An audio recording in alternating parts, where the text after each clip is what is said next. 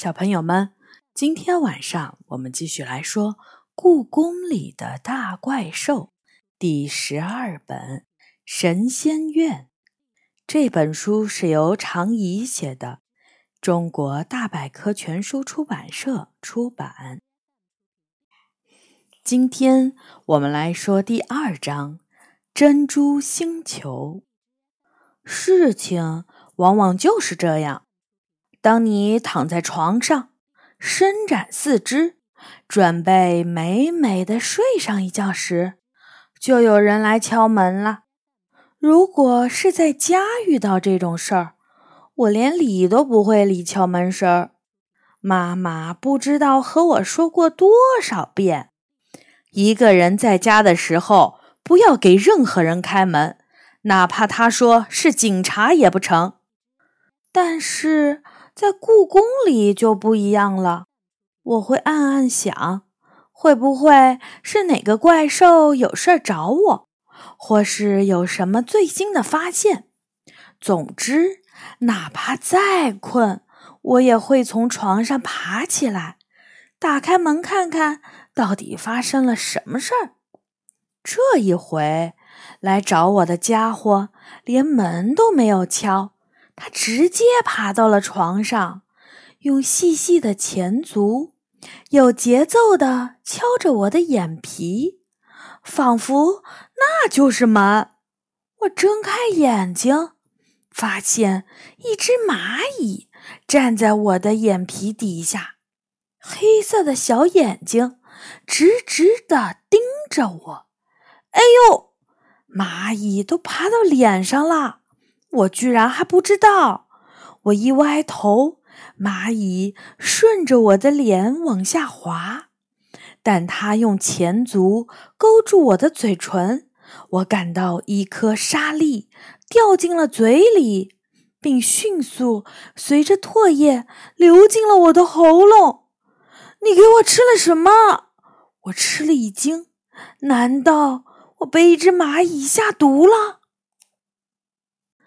一点点能提高听力的药剂，请放心，它完全没有副作用。我如果不这样做，你是听不到我说话的。蚂蚁居然说话了！我们蚂蚁是靠肚皮上的发声板发出声音，频率很高，人类的耳朵很难捕捉到。但如果你听不到我说话，下一分钟你很可能会把我当成一般的小蚂蚁捏死。在生物界，沟通总是很重要的。我把它放到了手心里。我还是第一次听到一只蚂蚁说话。是的，我们蚂蚁并不善于用语言沟通，我们更善于用气味交流。但这种交流方式人类不能接受。蚂蚁的肚子一鼓一鼓的，每说一句话，浑身都要颤一下。你好，我先自我介绍一下，我叫阿灿。按照人类对蚂蚁的分类，属于黑蚁。我还是第一次知道蚂蚁也会起名字。我轻声说，生怕呼出的气儿大一点儿，都会把它给吹跑。不是每只蚂蚁都会起名字，名字在我们的生活中并不重要。大多数蚂蚁只要知道自己的分工就可以了，除了一些特定职位的蚂蚁，比如我是黑蚁中的首席天文学家。所以必须要有一个自己的符号，也就是一个名字。蚂蚁阿灿说的话越来越让我吃惊了。我还是第一次听说蚂蚁世界也会有天文学家。看来你今天第一次知道的事情可真不少。阿灿说。天文学和气象学对于蚂蚁种族来说非常重要。对于我们体型这么小又没有什么自我保护能力的群体来说，雨季或者太阳辐射的变化，都可能要了我们的命。更不要提星球引力导致的潮汐变化、大气环流等。在蚂蚁世界，天文和气象都属于天文学。首席天文学家在蚂蚁世界是非常古老的植物。这只小蚂蚁真让我大开眼界，你知道的可真多呀！我一直以为蚂蚁并不属于智慧生物。蚂蚁是有大脑的，不过我们的大部分行为都是依靠神经反射，大脑的作用不大。但也有特例，比如我的大脑就要比一般的蚂蚁的大脑大得多，所以我才会被特殊培养，不用去干工蚁的活儿。只要跟着上一届的首席天文学家学习就可以啦。阿灿有点儿得意地说：“好吧，我想你今天来找我，并不是专门来向我介绍天文学对蚂蚁们有多重要的吧？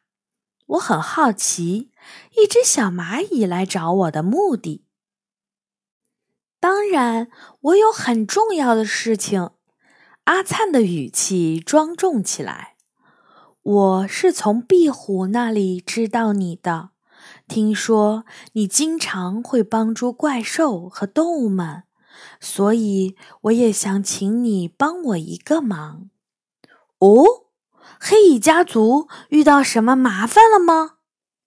不，不是黑蚁家族遇到了麻烦，是我自己遇到了一些麻烦。这个麻烦目前还没有影响到蚁类，但将来可说不定。阿灿说：“你愿意帮我这只小蚂蚁吗？”他说的可怜兮兮的，我怎么能说不呢？你想让我帮什么忙呢？说是很难说清楚的，所以我想先请你去亲眼看一看。阿灿说：“好吧，你说去哪儿吧？珍宝馆，你认识吧？”阿灿问。“当然。”我感觉自己被一只蚂蚁小看了。太好了，你带着我去，要比我给你带路快多了。我们出发吧。我让阿灿趴在我的肩膀上。免得我手一用力就把它捏扁了。我穿好鞋，朝珍宝馆的方向走去。故宫里静悄悄的，这个时间连乌鸦都睡着了，我却带着一只蚂蚁，傻乎乎的在路上走。珍宝馆的大门紧闭，被锁得严严实实。在这个院子里，只要动静大一点儿，刺耳的警报声就会迅速传遍整个故宫。接下来该怎么办？我问阿灿。阿灿不知道，又从哪里掏出了一粒沙粒般的小药丸儿。吃掉它，你就能变得和我一样小。他强调说：“放心，没有任何副作用。”我接过那粒小药丸儿，你从哪里弄来这么多奇怪的药？狐仙那里，他回答：“只要你有他想要的东西，他总有办法满足你的要求。”真没想到，狐仙居然会和蚂蚁们打交道。我把小药丸扔进了嘴里，它实在太小了。我都不知道自己有没有把它咽下去，我的身体便开始快速缩小，看着身边的东西快速变大，我有种坐过山车的感觉。等身边的东西都不再变化后，我发现自己正在被阿灿踩在脚下。对不起。他有点不好意思的从我身上跳下来，我站起来，发现自己比这只蚂蚁高不了多少。我一会儿还能变回去吧？我担心地问。当然，阿灿肯定地说。不过现在你还是变小了最方便。他领着我轻松地钻过珍宝馆的门缝儿。我第一次感觉到门缝儿居然这么宽敞。珍宝馆在我的眼里变成了巨型广场。天花板高的如天空一样，让人看不清楚。玻璃展柜在我面前变得像高楼一样庞大。阿灿带我来到一个展柜的下面，从木头柜门的缝隙里钻了进去。柜子里黑漆漆的，但阿灿很快打开了一盏玻璃射灯。一架椭圆形的小艇出现在我们面前，闪着亮晶晶的金属光泽。这是什么？我没法形容自己有多吃惊。飞船。阿灿走上了台阶，熟练地打开飞船的舱门。我大步踏上了台阶。你别告诉我这是宇宙飞船！我不相信，蚂蚁世界的科技已经发展到可以探索宇宙的水平了。实际上，这架飞船是探索金色天球的。虽然金色天球和宇宙有些类似，但它并不是真正的宇宙。阿灿的话，我越来越听不懂了。于是我决定先进去看看。这真是一架非常精致的飞船。仪表盘上是大大小小的按钮，控制台上红灯和绿灯交替闪烁，发动机发出了柔和的嗡嗡声。虽然从科幻电影里看过无数次，但我还是第一次登上真正的飞船。眼前的一切新鲜极了，但我什么都不敢碰，生怕一不小心它就会嗖的一下飞出去。阿灿让我坐到了一把舒服的椅子上，系好安全带，他自己则站在控制台前，用上面的四条腿同时开始操纵起飞船，在发动机的轰鸣声中。飞船稳稳地飞了起来，目的地金色天球。我真没想到蚂蚁世界居然会有这么高科技的东西，我赞叹道：“这是个意外。实际上，蚁类文明还远远没有发展到这种程度，否则估计主宰地球的就不是人类，而是蚂蚁了。”毕竟，地球上的蚂蚁数量远远超过人类。阿灿说：“飞船先是在黑暗中穿梭，飞了一阵儿后，进入了橙色光线的区域。又飞了一阵儿后，飞船宽大的玻璃窗外亮起了金色的光芒。随后，金色的光圈越来越大，光线也越来越明亮。”在飞船完成了一个漂亮的大回环后，我终于看清了飞船外的世界。那是笼罩在金色薄雾里的星系，星系中大大小小的行星聚集。和我印象中的行星不同，这里所有的星星都是白色的，闪着迷人的乳白色光泽。我们到了。阿灿微笑着说：“欢迎你来到金色天球，这太美了。”我愣愣地看着这个奇异的星系。是的，非常美，也非常准确。阿灿冷静地说：“非常准确是什么意思？”金色天球中有三环、二十八宿、三百个星座。三千两百四十二颗星星，这里的每一颗星星都对应了宇宙中的星星，无论是位置还是运行轨道，都基本相同。阿灿回答。我吃了一惊。也就是说，这里是一个模拟宇宙，可以这么说。阿灿望着窗外说：“金色天球可以让我直观并形象地了解日月星辰的互相位置以及运动规律，研究天象。故宫里居然有这么神奇的地方啊！”我赞叹着。那这些白色星球也太好看了吧！是啊，比真正的星星还要好看。阿灿也连连点头。只是最近遇到了些麻烦。什么麻烦呢？阿灿刚要回答，飞船就猛地震动了一下。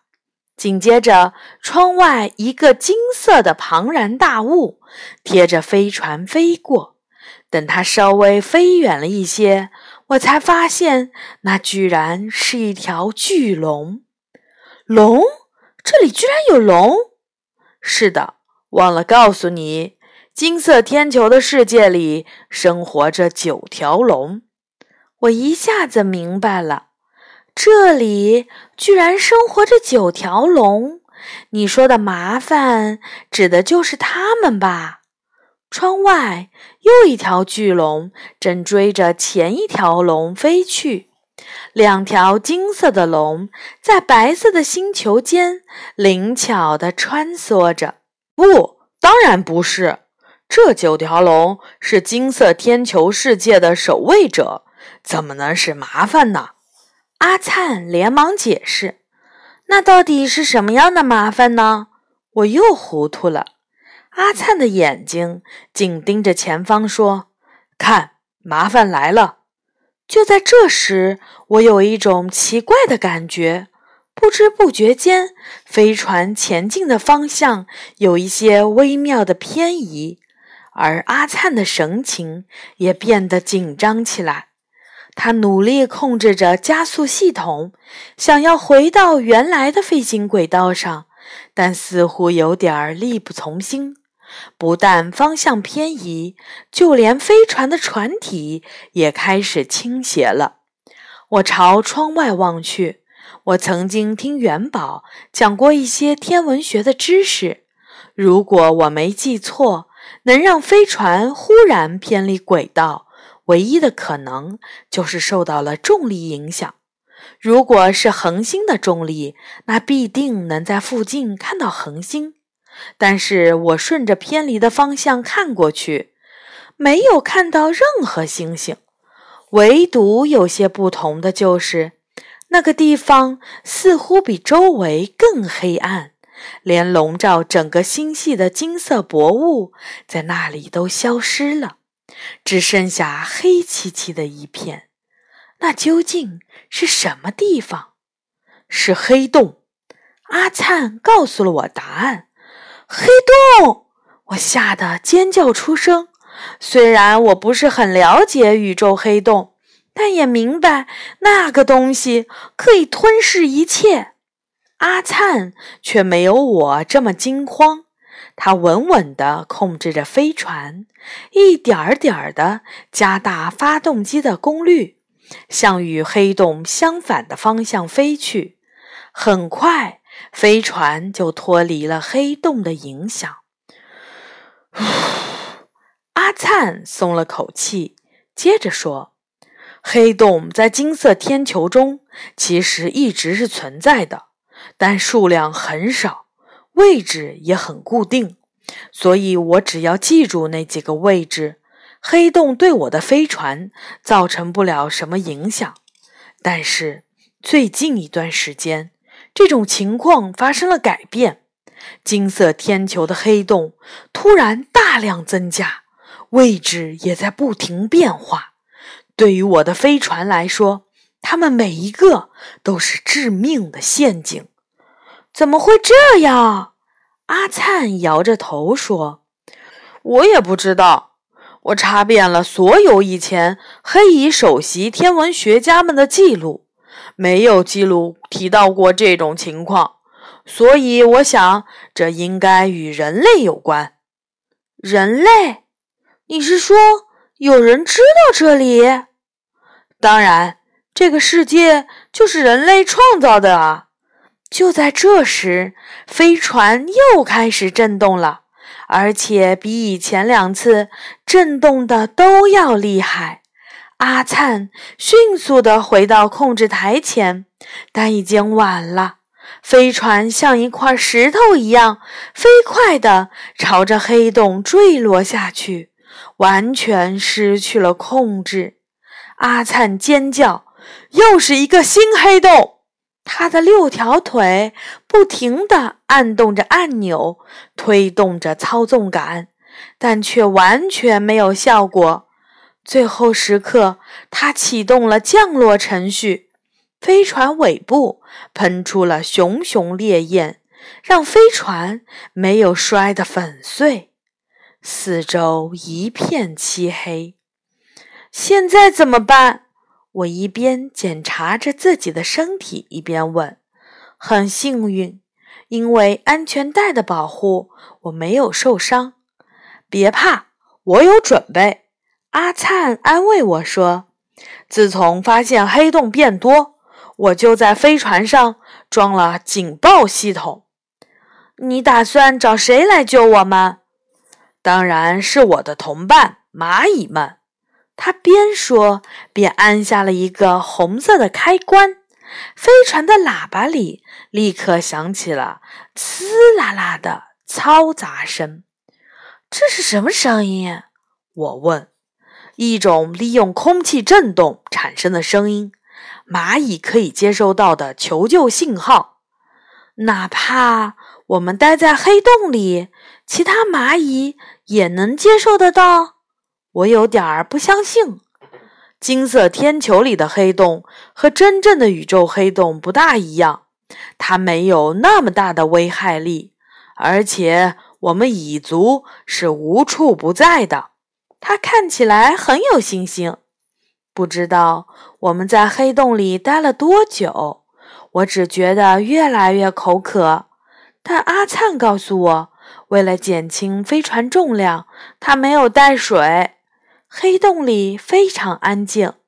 阿灿头上的触角像天线一样四处转动着，像是在接收什么信号。他们来了，蚂蚁吗？我问。是的。我感觉得到他们的气味了。阿灿点点头。来的蚂蚁不少，应该能把我们救出去。太好了，我松了口气。几分钟以后，飞船顶上的圆窗被打开了，一根由无数只蚂蚁连接成的绳子出现在我们面前。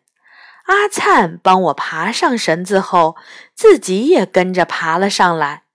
爬这条绳子并不费力，因为几乎每只经过我的蚂蚁都会推我一把。我不知道自己爬了多久，只感觉到胳膊和腿越来越酸，渐渐麻木。还有多远？我问阿灿。快到了，快到了。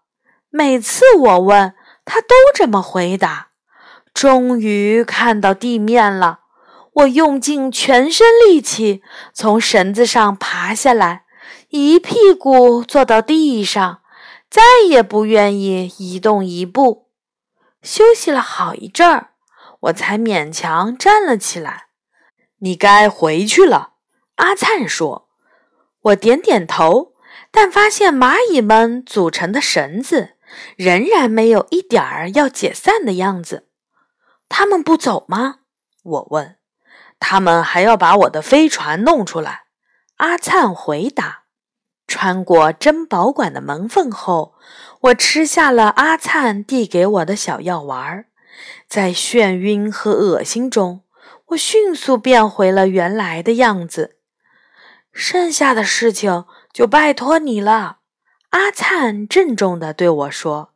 一定要帮我找出黑洞增加的原因啊！既然你说金色天球是人类创造的，那你知道金色天球在人类世界的名字吗？我问。我看到过人类的文字，你们叫它银镀金嵌珠天球仪。这下我终于明白蚂蚁们眼里的金色天球是什么了。可是第二天放学，我找遍了珍宝馆。也没有找到蚂蚁阿灿说的银镀金嵌珠天球仪。李小雨，快出来吧，我要锁门了。珍宝馆的管理员王阿姨大声叫我：“您知道银镀金嵌珠天球仪放在哪儿吗？那是西展厅的新展品，展览还没开始呢。”王阿姨边说边把我往外轰。王阿姨，我想看看那个天球仪，就看一眼，好不好？我拉着她的手撒娇。哎呀呀，又来了！王阿姨皱着眉头说：“西展厅还没有布好展，不能让你进去。”而且，就算我放你进去，今天你也看不到那个天球仪。为什么？马上就要对外展出了。今天早上，它被送到了工艺组，做最后的清理了。王阿姨锁上了珍宝馆的大门。等我跑回西三所的时候。工艺组的工作人员已经下班了。透过玻璃窗，我能看见金灿灿的天球仪就被放在工作台上。九条金龙托起了一个金球，上千颗美丽的珍珠镶嵌在上面，发出迷人的光泽，和我看到的白色星球一模一样。珍珠星球的中间有不少黑色的小洞，那是珍珠掉落后的痕迹。天球仪的旁边有一个银色的托盘，里面装着几颗大小不同的珍珠，旁边还放着小镊子和棉签儿。我一下子明白了，原来我昨天掉进去的黑洞。就是珍珠被拿掉后留下的小洞。工作人员把珍珠从天球仪上取下来清洗，还没来得及粘回去。这就是蚂蚁们的金色天球中黑洞变多的原因啊！好的，小朋友们，今天的这章呢就讲完了。下一次我们会来说第三章，在故宫里遛狗。小朋友们，晚安。